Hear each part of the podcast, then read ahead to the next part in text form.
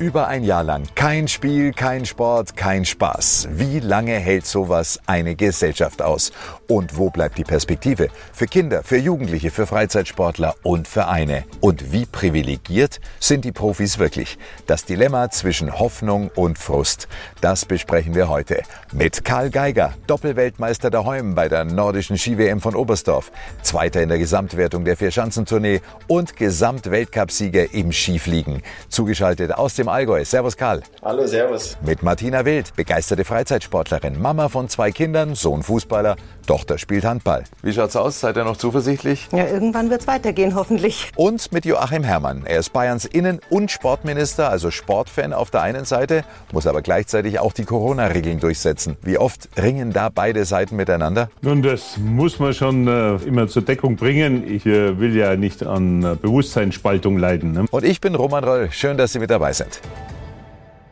Martina, wie war das Leben Ihrer Familie denn vor der Pandemie, wenn man es jetzt mal vom Sport her betrachtet? Ja, also bei uns hat Sport schon immer eine große Rolle gespielt. Also mein Sohn eben Fußballer, meine Tochter Handballerin. Das heißt für beide immer zweimal die Woche Training mindestens und am Wochenende natürlich immer ein Spiel pro Kind. Also da waren wir schon ausgelastet und das war also schon schön. Also mit der Gemeinschaft, mit dem Verein, das war schon immer eine gute Truppe. Schade. Aber es fällt natürlich schon viel weg, wenn dieser ganze Sport wegfällt, weil wir sind da schon immer in der Familie von Spiel zu Spiel gefahren, von Großvater und Oma, alle dabei. Das ist schon, ja, fällt was weg. Jetzt sagen viele natürlich, ach, wenn ich mir die Bundesligaspiele anschaue, die spielen ganz normal, zwar mit leeren Rängen. Die Profisportler, die äh, Topsportler sind auch unterwegs und dürfen alles. Die sind so privilegiert. Die Frage an unseren Gast aus dem Allgäu, an Karl Geiger, sind Profis wirklich so privilegiert oder wie ist die Realität? Ja, in gewisser, in gewisser Weise schon. Uns wird es immerhin noch erlaubt, unseren Sport auszuüben. Also also indem wir auch Wettkämpfe bestreiten, indem wir in der Weltgeschichte auch umherreisen dürfen. Und von der Sache sind wir schon privilegiert, aber man darf auch nicht vergessen, dass wir auch echt strikte Hygienekonzepte verfolgen und deshalb müssen wir uns auch an die Regeln halten. Die Hygienekonzepte, wie belastend ist das fürs Team? Also hier die Termine, da die Tests, da die Einschränkungen? Ja, das summiert sich einfach. Man hält Abstand, man ist bei Besprechungen, man hat die Maske auf, ähm, man ist auch unterwegs an der Schanze, zum Beispiel jetzt in meinem Fall Fall hat man die Maske auf, nur zum Sprung darf man es runter machen und man ist auf Einzelzimmer. Das heißt, man isoliert sich schon relativ stark im Gegensatz zu dem, wie es die Jahre davor war. Andererseits, ich sehe das trotzdem einfach positiv, weil ich froh bin, dass ich Sport ausüben darf und deshalb nehme ich das auch gerne in Kauf. Wenn man sich jetzt mal anschaut, vier Schanzentournee zum Beispiel, ob es jetzt Oberstdorf ist oder Garmisch-Partenkirchen, volles Haus, Zieh und diese Stimmung. Wie lang geht Sport ohne die Stimmung? Ja, das, das tut schon der Seele ein bisschen weh, weil also ich erinnere mich noch sehr gut an die, die Verschanzentournee im letzten Winter. Da bin ich Zweiter geworden und ich weiß noch genau vor dem Sprung, die, da hat der, der Balken, wo ich oben gesessen bin, das hat vibriert. Das war einfach so eine Energie und eine Stimmung in, der, in dem Stadion und dieses Jahr habe ich sogar gewonnen, aber das war halt dann, hat halt gefehlt. Also das ist dann schon nochmal was anderes, wenn einfach die Leute auch die Begeisterung für den Sport auch zeigen, wenn die dann mit einem im Stadion sich damit freuen können. Herr Minister, haben Sie den Eindruck, dass man sich möglicherweise entwöhnt von dieser Begeisterung, wenn man jetzt mal über zwölf Monate und noch länger eben sowas nicht erleben darf als Zuschauer? Also ich glaube nicht. Wir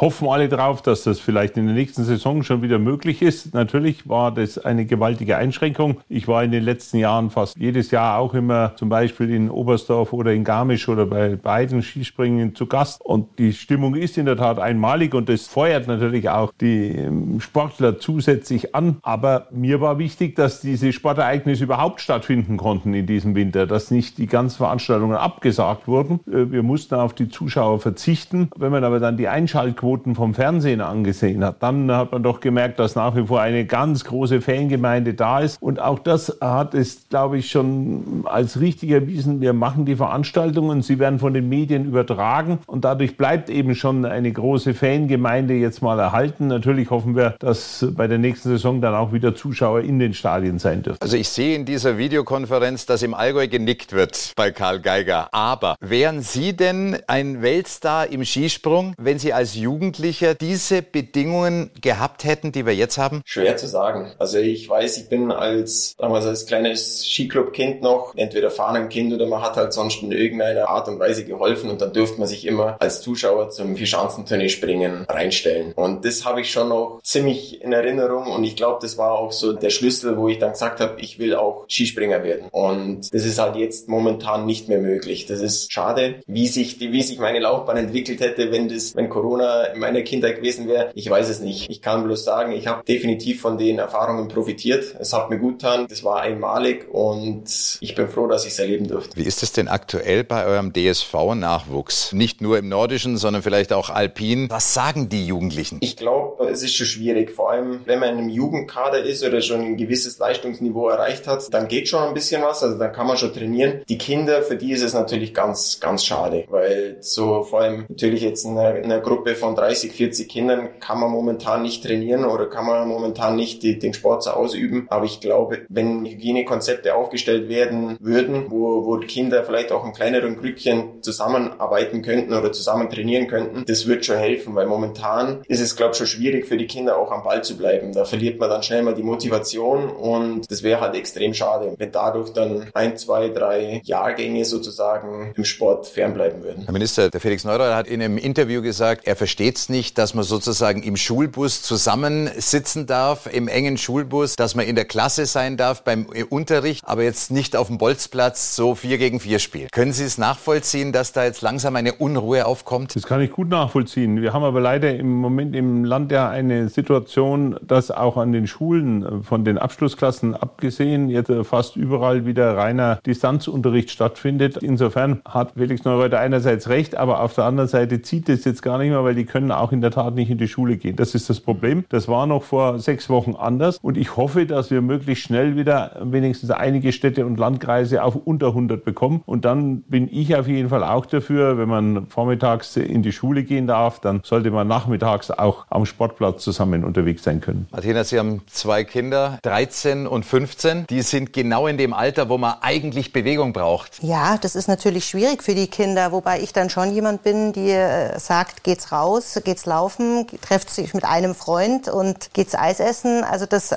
versuche ich schon zu forcieren, ehrlich gesagt. Aber Sport wäre schon schön und gerade also Mannschaftssport lebt natürlich auch von der Gemeinschaft, also dass da mehrere zusammen sind. Das wäre schon toll. Ihr Sohn spielt Fußball, die Tochter ist im Handball aktiv. Wie haben die Vereine denn diese Zeit jetzt überbrückt? Ja, das war am Anfang, waren, haben alle ein bisschen abgewartet, weil ja keiner wusste, wie lang sich das Ganze zieht. Aber nach einer gewissen Zeit haben sie dann schon Online-Training angeboten. Das heißt dann zu einer bestimmten Uhrzeit, dass der Trainer sich dann eben auch mit Zoom irgendwie mit den Kindern kurz geschlossen hat und sie dann eben da Liegestütz und sowas gemacht haben. Aber es ist natürlich kein Mannschaftssport. Also es ist natürlich dann halt Konditionstraining oder irgendwie sowas. Und es wurden irgendwelche Challenges gemacht. Wer läuft wie weit, in welcher Geschwindigkeit. Die Trainerin von meiner Tochter, die hat es echt toll gemacht. Die hat jetzt so ein Tandem-Training gemacht, wo zwei Freundinnen sich treffen zu einer bestimmten Uhrzeit und die sagen dann der Trainerin, wo sie sind. Und die Trainerin fährt durch ganz München, besucht die Mädels und also mit Distanz animiert sie sie dann und sagt, jetzt macht's, komm Mädels und super. Also das finde ich toll. Karl, das Jahr 2021, das war ja auch ein verrücktes und emotionales Jahr für Sie. Papa geworden und dann, bumm, die andere Seite, Quarantäne. Ja, es war schon ziemliches Auf und Ab. Also es war im Dezember, die Skiflug-Weltmeisterschaft wurde noch vom letzten Jahr nachgeholt. Das heißt, die wurde noch Mitte Dezember hat die noch stattgefunden. Dort bin ich noch Skiflug-Weltmeister und Silber im Team worden. Und dann bin ich nach Hause, dann ist meine Tochter auf die Welt gekommen. Also das, ich bin direkt eigentlich vom, vom Wettkampf in Kreisheil gefahren. Hab dann dort ja total viele positive Momente erleben dürfen und dann zwei Tage später wurde ich eben auf Covid positiv getestet, weil der, der Weltcup weitergegangen wäre und ich in die Schweiz gefahren wäre. Und da war natürlich die Unsicherheit und die Nervosität schon extrem groß, weil ich mir gedacht habe, so, ich bin mir eigentlich selber gar nicht bewusst, wo ich es hätte aufschnappen können. Auch natürlich, ich war dort im Krankenhaus, aber ich habe die Maske dort immer aufgehabt und ich, ich, ich war, mir, war mir einfach nicht ganz sicher, wo, wo ich es hätte aufschnappen können. Aber es ist einfach, die Maske ist, glaube ich, ein gutes Schutzmittel, aber sie hilft halt nicht immer, beziehungsweise es gibt halt auch Ausnahmen und so war das dann mit dem positiven Test zwei Tage später schon ziemlich aufregend, vor allem wenn dann in Quarantäne sitzt, die Frau und ein neugeborenes Kind kommen auch noch nach Hause Hause, da muss man sich dann isolieren. Und im Endeffekt, ich bin schon ziemlich auf Kohlen gesessen, muss ich ganz ehrlich sagen. Aber das ist eigentlich irre, weil man ja sieht, dass die, gerade die Profisportler extrem vorsichtig sind, extrem die Maßnahmen befolgen und dann trotzdem die Infektion kommt, genauso wie man es beim Fußball ja gesehen hat. Was macht das seelisch mit einem? Weil normalerweise braucht man ja gerade im Spitzensport immer den Schädel frei, wie man so schön sagt. Ja, das, also es war auf jeden Fall eine Situation, an der ich mal ein paar Tage zum Knabbern gehabt habe. Vor allem, wenn man isoliert ist. Äh, man weiß, ungefähr zwei Zimmer weiter ist die Frau gerade wieder heimkommen. Natürlich, man hat, man hat Kontakt, aber halt jetzt nicht persönlich, sondern halt, man, man fragt, wie es, geht und wie, wie alles läuft und auch ob es mit der Kleinen, ob alles funktioniert. Aber innerlich sitzt man halt in dem Raum, hofft einfach, dass man auch niemanden angesteckt hat und wartet einfach mal ab. In meinem Fall war es dann einfach auch, ich muss sagen, ich, ich war sehr positiv, weil ich habe keine Symptome entwickelt, also ich war nicht wirklich krank. Ich habe einen sehr, sehr milden Verlauf gehabt und dann ist irgendwann auch das wieder ein bisschen bisschen relativiert worden, weil ich mir halt auch gedacht habe, okay, wenn, dann hatte ich eine sehr, sehr geringe Virenlast in mir, ähm, die wo ich selber gar nicht gespürt habe als junger Mensch und war dann eben mit den Tagen ist dann so ein bisschen wieder die Beruhigung gekommen, wo ich mir gedacht habe, so, okay, es, es geht doch wieder aufwärts, beziehungsweise es ist nicht alles, alles im Eimer. Aber eine Frage steht natürlich schon immer über allem. Wenn man diese Geschichte hört und auf der anderen Seite hört, wie es den Jugendlichen geht in den Familien, manche Eltern drehen ja auch fast durch, weil die Jugendlichen im Prinzip nur noch irgendwie Switch spielen können oder, oder Playstation spielen können, damit sie irgendwas miteinander machen. Viele sagen, uns fliegt irgendwie die ganze Gesellschaft um die Ohren, wenn das so jetzt weitergeht. Äh, was ist denn Ihre Hoffnung, Herr Minister? was als nächstes kommen sollte. Das Entscheidende ist aus meiner Sicht wirklich, dass wir mit dem Impfen vorankommen. Das geht jetzt auch wirklich sehr zügig. Wir haben jetzt ein hohes Tempo inzwischen erreicht, auch äh, dank dessen, dass jetzt auch die Hausärzte mit dabei sind und dass vor allen Dingen mehr Impfstoff zur Verfügung steht. Denn das Hauptproblem war ja nicht, dass wir nicht zum Impfen in der Lage wären gewesen, technisch, sondern äh, dass zu wenig Impfstoff da war. Äh, das wird jetzt wirklich besser. Und meine Hoffnung ist eben, dass wir aufgrund dieses Impfens dann doch die Infektionsrisiken deutlich reduzieren. Wir leben, erleben das jetzt schon in den äh, Sterbezahlen. Das heißt, äh, vor allen Dingen die, die zuerst geimpft worden sind, äh, die über 80-Jährigen, da gehen jetzt äh, diese Sterbezahlen deutlich zurück. Und ich hoffe, dass sich das jetzt in den nächsten Wochen so fortsetzt. Wenn jetzt dann die 70-Jährigen geimpft sind, die über 60-Jährigen geimpft sind, da sind wir ja schon dabei und insgesamt immer mehr andere auch geimpft äh, worden sind. Und das wird dann, wie ich hoffe, die Infektionszahlen nach unten bringen. Und dann können wir insgesamt äh, überall äh, egal ob Außengastronomie oder beim Einzelhandel oder eben auch bei Kultur und beim Sport, wieder wesentlich mehr Freiheiten zulassen. Martina, das klingt ja alles total nachvollziehbar. Für einen Erwachsenen ist das alles klar, natürlich. Aber wie erklären Sie das Ihren Kindern? Ja, das ist schwer, weil man natürlich selber weiß, wie man mit 15 ähm, ja, was man machen wollte, dass man Freude treffen wollte, erste Freundin. Also das ist schon schwierig. Also das ist auch ein riesen Unterschied zwischen dem ersten Lockdown gewesen und dem zweiten, ehrlich gesagt. Weil beim ersten ja. war mein Sohn noch 14, also da waren sie noch irgendwie ruhiger. Und dann haben sie da die Zeit, wo sie im Sommer raus durften, Clique, Freunde. Also jetzt ihn einzusperren ist deutlich schwieriger als beim ersten. Also das ist mein Erlebnis auch. Ja, das ähm, ist jetzt immer schwieriger geworden und die ja, Ungeduld ist in Teilen der Gesellschaft einfach viel größer als sie vor einem Jahr war, wo viele natürlich erstmal geschockt waren von diesem ersten Erlebnis der Pandemie überhaupt. Auf der anderen Seite zeigen die Umfragen, dass immer noch überall eine Mehrheit der Bevölkerung eher für mehr Schutz ist als für weniger. Und darum müssen wir das schon versuchen, immer irgendwo ähm, in Einklang zu bringen. Wir spüren, dass da die Meinungen in der Gesellschaft zum Teil immer weiter auseinandergehen, weshalb auch manche Diskussionen immer heftiger werden, auch der Streit größer wird. Aber wir müssen ja trotzdem versuchen, unser Land irgendwo zusammenzuhalten. Und da muss jeder auch ein bisschen die Meinung des anderen respektieren. Und für mich ist auf jeden Fall klar, alle die Einschränkungen, die wir im Moment haben, die sind in der Tat Einschränkungen, wie es nie zuvor gab in unserem Land. Und die sind nur so lange vertretbar, wie es aus Gesundheitsgründen zwingend erforderlich ist. Und sobald wir hier eben jetzt echte Fortschritte erzielen, muss auf jeden Fall auch wieder mehr Freiheit äh, her. Und wir müssen ständig alle Maßnahmen in der Tat überprüfen, was macht denn auch Sinn, wo ist die Begründung fürs Einzelne, wie entwickelt sich das Infektionsgeschehen wo finden die Infektionen eigentlich statt. Wir können es nicht immer nachvollziehen, das haben wir von Karl Geiger gerade auch gehört, dass er auch nicht äh, wusste, woher trotz äh, intensiven Mundbedeckung tragen und so weiter er plötzlich äh, infiziert wurde.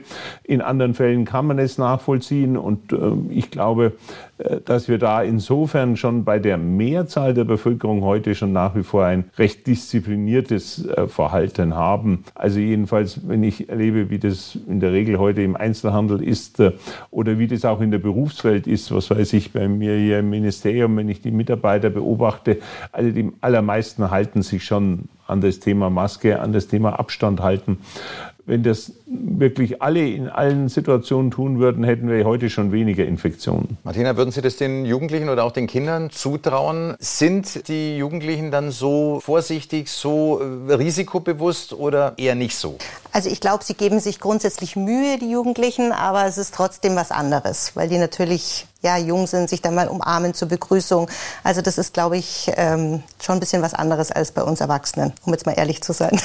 Ja, ist nachvollziehbar, kann ich gut verstehen. Ähm, wenn ich, ich im Moment sind meine Kinder jetzt schon etwas älter, aber wenn ich mich an äh, deren Kindheit erinnere und dergleichen, ja, das ist äh, manchmal in dem täglichen äh, Erleben nur schwer nachzuvollziehen, was man da alles beachten soll. Trotzdem, äh, wenn wir jetzt vorankommen, zum Beispiel auch mit dem Testen. Äh, Sie haben ja vorhin ähm, angesprochen, wenn das in der Früh der Schulbesuch möglich ist, dann muss dann auch doch ein bisschen Sport am Nachmittag möglich sein. Wenn wir jetzt dazu kommen, dass wir zwei bis dreimal in der Woche die Schüler testen in der Früh, bevor der Unterricht beginnt, dann ist das auch ein zusätzliches Maß an Sicherheit. Dann weiß ich, wer mit oh, jedenfalls höchster Wahrscheinlichkeit nicht infiziert ist. Und das gilt dann auch, sagen wir mal, für zwei Tage. Und genau das kann ich dann ja auch an, auf andere Situationen übertragen, ob das der Sport ist oder worüber wir auch reden, dass ich dann eben bei einer sonst höheren Inzidenz auch in den äh, Laden zum Einkaufen hineingehen kann, wenn ich negativ getestet bin. Und ich denke, wir werden dann auch dazu kommen, dass diejenigen, die zweimal geimpft sind, natürlich äh, mindestens genauso geschützt sind wie jemand, der einen Negativtest vorlegt. Und auch das wollen wir uns alle natürlich dann zum Beispiel auch im Sport zunutze machen. Weil Sie das gerade sagen, das ist nämlich auch eine Geschichte, die ich sehr oft höre, und man sagt, Mensch, wenn wir jetzt morgens getestet werden, Warum sollen wir dann mittags nicht zwei Stunden sporteln? In der Schule oder dann auch uns mit Kumpels treffen können aus der Klasse, die eben auch getestet sind? Also, wenn das möglich wäre, dann wäre das toll. Warum kann man das denn nicht jetzt schon so regeln? Die Schulen testen und man gibt zumindest kleine Zuckerl an dem Tag, wo ihr getestet seid. Könnt ihr nachmittags Schulsport machen und könnt ihr Fußball spielen gehen, weil das wäre doch ein Anreiz für alle. Also mein Ziel ist, dass wir in diese Richtung gehen. Wohlgemerkt, im Moment haben wir aber das Problem, dass fast alle Städte und Landkreise über 100 sind in der Inzidenz, sodass das sowieso nicht mehr stattfindet.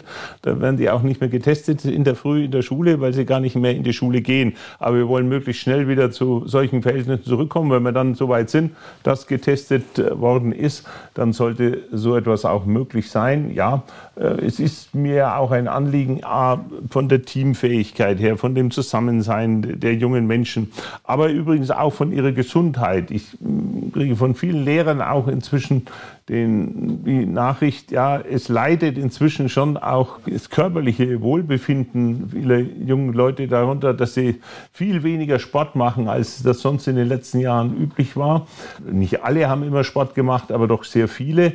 Und da fehlt jetzt eigentlich was. Und das ist dann auch nicht gut für die Gesundheit. Also wir müssen auch sagen, die Gesundheit des Menschen besteht nicht nur aus der Corona-Pandemie, die ist ein ganz besonders gravierendes Problem, aber wir müssen auf andere gesundheitliche Aspekte natürlich auch achten. Äh, Karl Geiger, Sie treffen ja auch regelmäßig natürlich die internationalen Athleten. Wie ist denn bei denen das Thema Corona? Sind die auch so streng oder wie ist es da? Ganz schwer zu sagen. Bei uns war es so, in dem Fall, ich glaube am Anfang war es schon so, dass das jeder so ein bisschen vielleicht ein bisschen strikter, ein bisschen lockerer gesehen hat. Aber bei uns war beim Weltcup-Auftakt in Polen, in Wisla, dort haben zwei österreichische Athleten, beziehungsweise ein Trainer und ein Athlet haben sich infiziert und nach und nach hat sich das komplette Team, wurde dann krank oder ist positiv testet worden. Der eine in einer Woche Abstand, der nächste in zwei Wochen Abstand. Und durch den Präzedenzfall ist zumindest bei uns im Skisprungzirkus schon sehr darauf geachtet worden, weil es irgendwie immer wieder auch präsent war. Also es gab immer wieder Fälle, wo man sich gedacht hat, so, hey, also wie, jetzt ist hier wieder einer positiv oder dort hat es wieder einer aufgeschnappt. Das hat sich dann im Laufe des Winters deutlich besser einnivelliert. Also am Anfang war es tatsächlich so, hat man gesagt, ja, ich habe einen Negativtest, es wird schon gehen. Bis man dann halt ja irgendwie gemerkt hat, dass es doch nicht ganz so einfach ist und deshalb sind dann, glaube ich, auch die anderen Nationen ziemlich nachgezogen. Also es ist nie ein Garantiefall, dass man wirklich komplett durchkommt, aber ich hätte schon den Eindruck gehabt,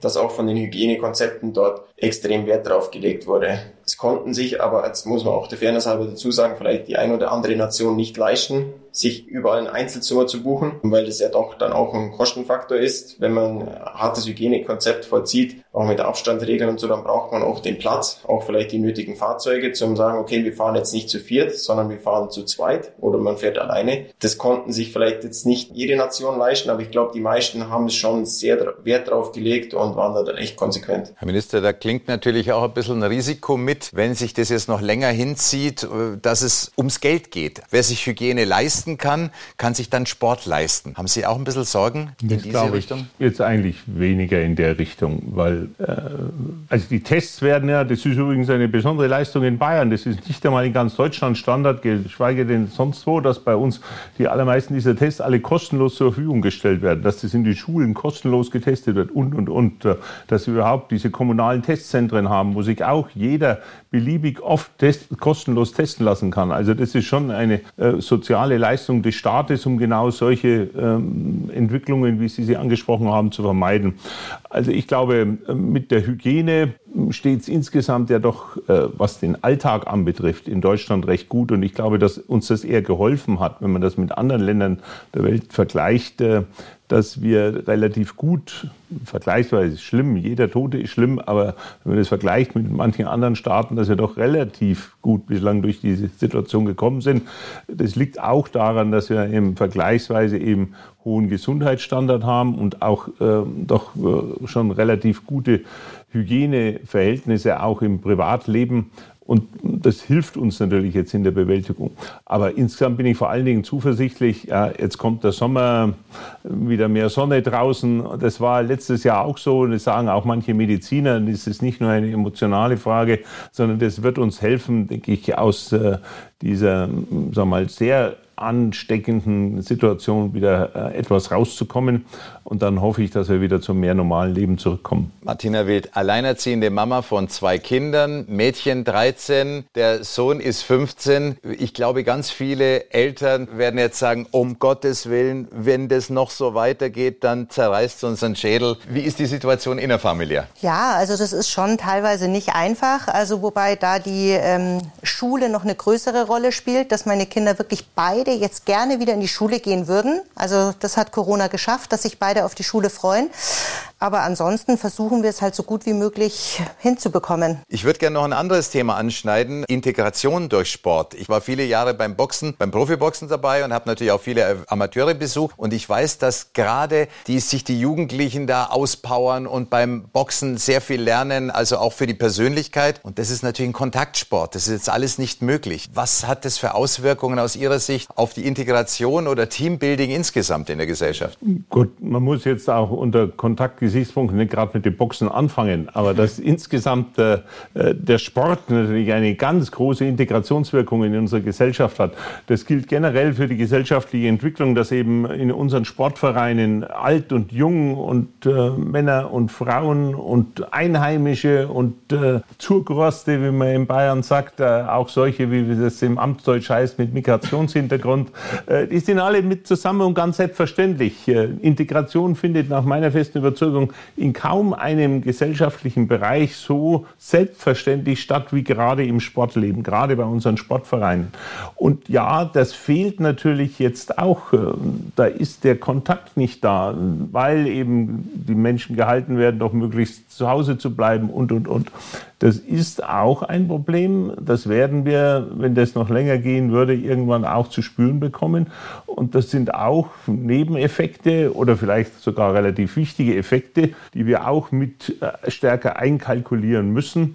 Wir lösen äh, zwar hygienisch manche Probleme, wenn wir sagen, bleibt alle zu Hause, aber man muss schon sich bewusst sein, wir schaffen gleichzeitig auch noch andere, äh, und zwar Probleme, die über die individuelle Freiheitsbeschränkung noch weit hinausgehen. Bayern ist ja auch ein großes Ehrenamtsland. Äh, in den Vereinen geht es natürlich nicht ohne Ehrenamtliche. Martina, haben Sie Angst, dass Ehrenamtliche dann irgendwann mal sagen, ach, äh, ob es jetzt Übungsleiter sind, so, das tun wir nicht mehr an, weil es findet ja nichts mehr statt und gehen von der Stange. Und wir kommen nach der Corona-Pandemie, selbst wenn alles wieder super laufen könnte, nicht mehr auf die Spur. Mm, die Angst habe ich ehrlich gesagt nicht, weil ähm, ich die Erfahrung im Sommer gemacht habe, dass jeder also mit den Hufen gescharrt hat und sich jeder gefreut hat, wieder dabei zu sein. Also sowohl die Eltern als auch die Kinder, als auch die Trainer. Also ich glaube, die springen nicht ab. Ich habe eher Angst bei den Kindern in der Pubertät, dass man die dann nicht mehr motivieren kann, dass sie weitermachen, wenn sie so eine lange Pause haben. Aber ich glaube, die Trainer, die freuen sich drauf. Also ich würde es auch so sehen und ich sehe auch das Hauptproblem darin, dass wir jetzt dann schon den zweiten Jahrgang haben, den wir nicht neu für das Sportleben gewinnen. Ich glaube auch, dass die, die schon mal ganz intensiv dabei waren im Verein und so weiter, die kommen dann auch wieder, sobald das wieder geöffnet wird. Aber hm, die Vereine melden es schon allein von der Mitgliederlage her. Ja. Manche sind gegangen, manche ausgetreten, aber neue Mitglieder in jetzigen Situationen zu gewinnen, ist extrem schwierig. Und äh, es ist klar, dass gerade auch äh, Kinder, äh, Jugendliche im Moment nicht neu gewonnen werden, überhaupt mit dem Sport zu beginnen. Und da werden wir dann eine ganze Weile einiges aufzuarbeiten, nachzuholen haben, damit es einerseits im Interesse der Vereine, aber auf der anderen Seite auch in der Entwicklung der jungen Menschen keine Defizite gibt. Karl Geiger, wir hoffen natürlich, dass Sie noch lange springen, dass Sie noch lange Medaillen gewinnen für Deutschland, aber irgendwann muss natürlich dann auch der Nachwuchs her. Wie spüren Sie das aktuell? Äh, ist der Nachwuchs schon betroffen beim Deutschen Skiverband oder merkt man da noch nichts? Ja, doch, ich glaube schon, dass man das schon so langsam merkt. Also es ist jetzt auch nicht so, so eine Sportart wie Fußball da wo ich sage jetzt mal, jedes zweite Kind spielt Fußball, sondern es ist eine Wintersportart, eine Randsportart. Und da muss man dann schon aufpassen, dass man die Kinder, glaube ich, nicht verliert. Und speziell jetzt auch im Hinblick auf dieses Jahr war eine Weltmeisterschaft, sie war auch zu Hause, also in Deutschland. Und in Oberstoff, also bei mir komplett zu Hause, auch mit den Erfolgen und so, das wäre normalerweise schon so ein Booster, glaube ich, wo man viele Kinder einfach auch generieren würde. Oder wo einfach viele auch Lust drauf hätten, so Mensch, das will ich auch mal ausprobieren. Da ist, habe ich ein bisschen die Befürchtung, weiß ich nicht, so eine, ich glaube, so eine Motivation oder so ein Energiestoß von einem Kind ist jetzt eher wie ein Strohfeuer, nicht wie, wie eine richtig lang anhaltende Glut. Und ich hoffe einfach, dass sie auch, wenn sie dann wieder dürfen, im Sommer oder nächstes Jahr, dass sie dann immer noch Lust haben, das auszuprobieren und wirklich mal da rauszukommen. Und das kann ich ganz schlecht einschätzen, aber ich glaube schon, dass es wichtig wäre, dass auch für Nachwuchs, vor allem für den Wintersport, dass, dass das extrem wichtig wäre, wenn die Kinder wieder die Möglichkeit bekämen, Sport zu treiben. Das eine ist das nah dran sein an den Athletinnen und Athleten, das Vorbild zu sehen und mitzuerleben.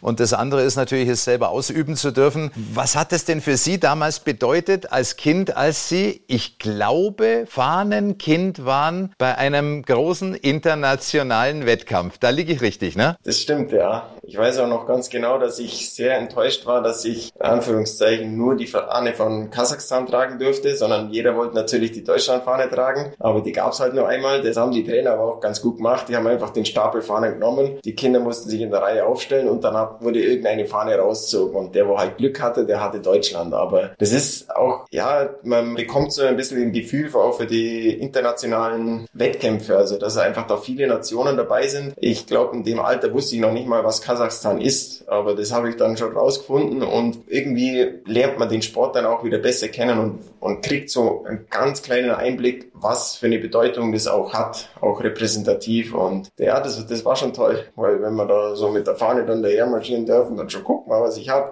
ähm, das ist glaube schon, da ist so, so eine kindliche Begeisterung, ich glaube, da kommt, da kommt wenig ran. Und Karl, dann hat sich aber der Kreis geschlossen. Im richtigen Stadion daheim und die richtige Fahne und die richtige Hymne und drunter standen Sie. Ja, das ist, das ist schon wirklich was Besonderes, weil da habe ich jetzt mein ganzes Leben darauf hintrainiert. Am Anfang wusste ich es noch nicht, dass ich das mache, aber irgendwann hat sich das dann schon rauskristallisiert, dass ich Profi werden möchte und dass ich da auch wirklich alles reinhauen will und habe da auch viel dafür geopfert, sage ich jetzt mal, und bin da einen langen, steinigen Weg gegangen und wenn man dann so belohnt werden kann, vor allem bei einer Heim-WM, also das, die wird genau einmal so für mich stattfinden und dass man dann genau am Tag X dort stand, dort steht und ja, bei jedem Wettkampf eine Medaille mitnehmen kann, das, äh, das ist wirklich unbeschreiblich. Und ich glaube, so, so, so langsam, was das wirklich bedeutet, das, das fange ich erst jetzt schon an zu begreifen. Wie ist es denn für Sie als Sportminister, wenn Sie äh, unsere Sportlerinnen und Sportler sehen, unsere Hymne läuft, die Fahne hochgezogen wird? Ja, das ist natürlich ein phänomenales Erlebnis. Ich habe äh, wenigstens ja die Eröffnung der nordischen Ski-WM in Oberstdorf äh, miterleben dürfen und das war schon, das war ja noch gar kein Wettbewerb, aber auch das denke ich schon vor Ort ein tolles Erlebnis. Nein, da spürt man schon, äh, dass das für die Sportler ein großartiges Erlebnis ist und äh, dass da doch äh, manche dann besonders, ich sage ganz bewusst, ergriffen sind von, der, von dem Moment, von dieser Situation.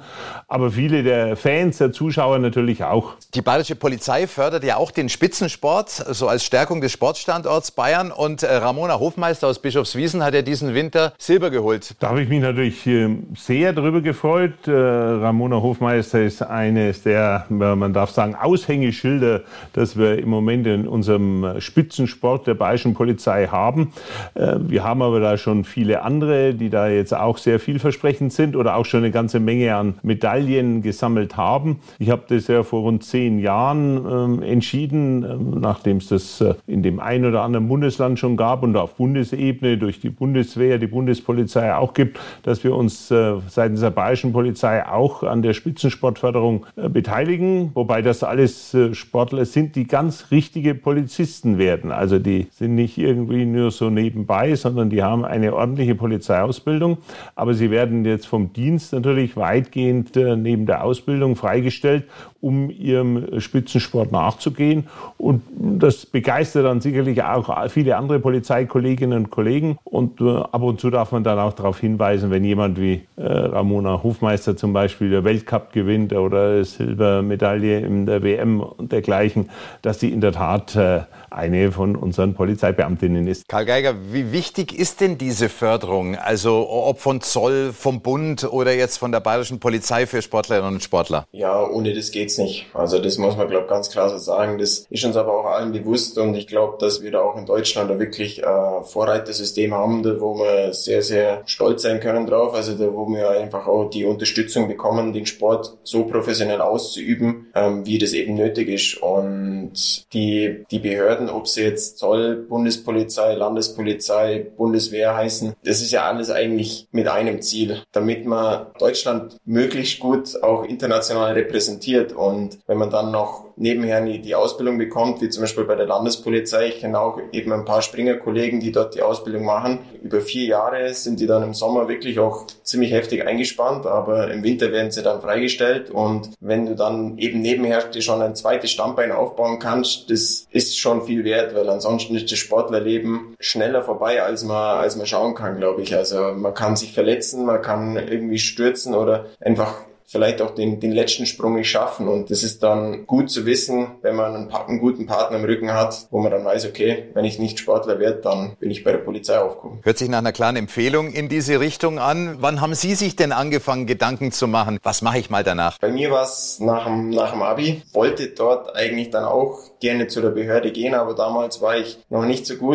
Also da hatte ich noch keinen Kaderstatus und ich glaube, da hatte mich auch noch keiner auf dem Schirm. Aber da bin ich auch sehr froh, dass ich da eben von meinen Eltern so unterstützt wurde und dass ich den Sport weitermachen konnte. Habe mich dann für ein Studium entschieden. Ähm, ich habe nebenher einen Ingenieurstudiengang gemacht und den habe ich jetzt auch, auch abgeschlossen. Und das war dann mein zweites Standbein in dem Sinne, in dem ich mir halt dann gesagt habe, okay, Sport mit Schule hat einigermaßen funktioniert. Vielleicht kriege ich das Studium auch unter den Hut. Und das, das habe ich dann auch geschafft. Und dann, wo, wo es dann auch mit dem Kader und so weiter soweit klar war, dass ich zu der Behörde gehen konnte, habe ich aber erst mal gesagt, jetzt ziehe ich noch mein Studium durch. Deshalb habe ich jetzt erstmal das gemacht und bin dann zum Zoll gegangen. Und da bin ich auch sehr, sehr froh, dass ich so einen Partner an der Seite habe. Wenn natürlich so ein Spitzensportler von seinem Studium spricht, dann fragt man, und wie war der Abschluss? Gold, Silber oder Bronze? Ähm, zwischen Gold und Silber.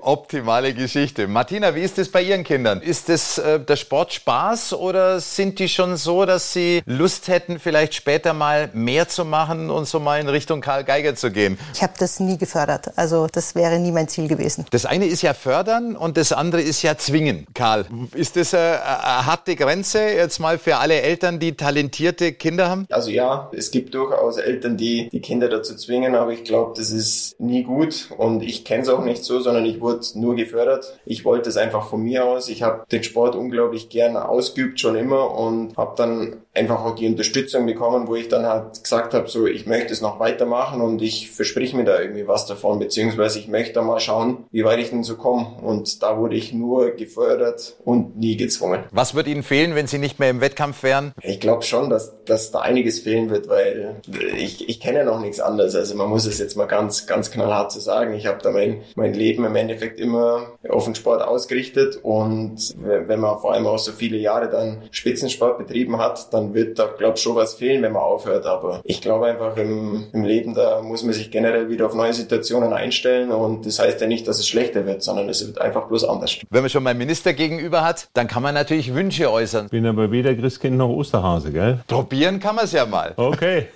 Grundsätzlich würde ich mir natürlich wünschen, dass der Fokus ein bisschen auf die Kinder und auf die Jugendlichen gelegt wird, dass die Schule irgendwann wieder anfängt, dass Sport wieder anfängt, weil ich glaube ich schon die äh, Folgen aufgrund der der fehlenden Struktur. Also das merke ich ganz extrem. Bildung und auch also Fitness für die Kinder, also langfristig glaube ich schon gravierend sein kann. Aber da geht es jetzt nur um die Kinder. Also das würde ich mir wünschen, dass man da wieder ein bisschen vorankommt. Also es ist absolut notwendig, denn wir merken jetzt schon, das ist eben auch der Unterschied. Vor einem Jahr hat man gedacht, naja, das geht jetzt ein paar Wochen und dann ist es wieder vorbei. Und inzwischen sind es jetzt schon, äh, werden das dann eineinhalb Jahre sein. Und da wird sicherlich gerade auch in der Bildung äh, der Kinder in der Entwicklung schon, ähm, denke ich, noch eine ganze Weile Defizite spürbar sein. Und dazu kommt noch, bei Ihnen habe ich den Eindruck, ich kenne ja Ihre Familie nicht näher, aber dass Sie sich unheimlich viel um Ihre Kinder kümmern. Wir müssen auch sehen, da gibt es sicherlich auch Elternhäuser, da ersetzen die Eltern nicht zu Hause, was im Moment in der Schule fehlt. Und da müssen wir uns schon auch mit diesen Fragen auseinandersetzen, was bleiben da an Problemen oder entstehen an zusätzlichen Problemen, weil sie eben im Moment nicht in die Schule gehen, weil mal, auch ein Erstklässler, der jetzt begonnen hat, was hat der eigentlich in dem Schuljahr bisher an Unterricht erlebt und ähnliches. Also